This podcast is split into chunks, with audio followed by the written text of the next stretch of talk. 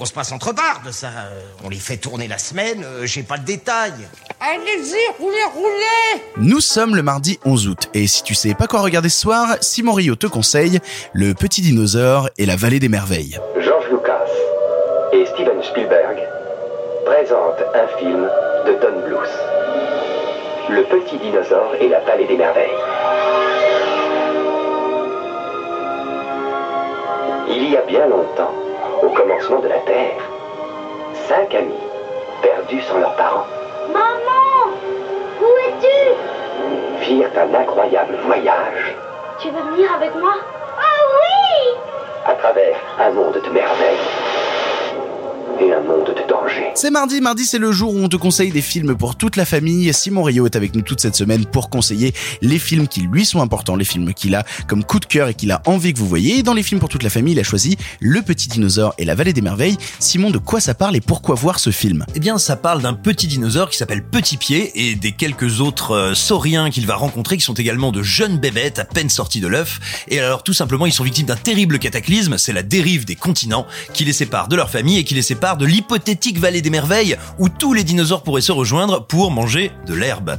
Et c'est important de manger de l'herbe, mais il y a aussi les dinosaures qui veulent manger des dinosaures, notamment d'entranchante, le terrible tyrannosaure, qui va les traquer pour les boulotter. Pourquoi est-ce qu'il faut le regarder? Bah, Il faut le regarder parce qu'on n'élève pas bien un enfant s'il n'aime pas les dinosaures. Et il faut savoir que sans les dinosaures, les enfants sont tristes, malheureux, en surpoids et généralement décèdent dans d'atroces souffrances. Sauf si Vognards sont insupportables, il faut donc très rapidement leur faire découvrir le petit dinosaure et la vallée des merveilles. Et vous avez intérêt à le regarder avec eux parce que c'est justement une merveille. C'est produit par George Lucas et Steven Spielberg, qui sont pas fous, qui pour réaliser ce film qui leur tient à cœur, vont aller chercher Don Bluth, Don Bluth, animateur et réalisateur de films d'animation de génie, qui a été remarqué avec Le Secret de Nîmes, film au minuscule budget, mais où il a pu assumer, on va dire, une ligne artistique et un goût pour des narrations plus matures, plus sombres, avec beaucoup plus d'ampleur mythologique et d'invention que chez, Disney quand il y travaillait. Forcément, Spielberg et Lucas, qui sont pas tombés de la dernière pluie, l'ont évidemment repéré et vont lui confier ce projet dont il va tirer un dessin animé absolument merveilleux, c'est bouleversant, c'est très bien mis en scène, l'animation est magnifique,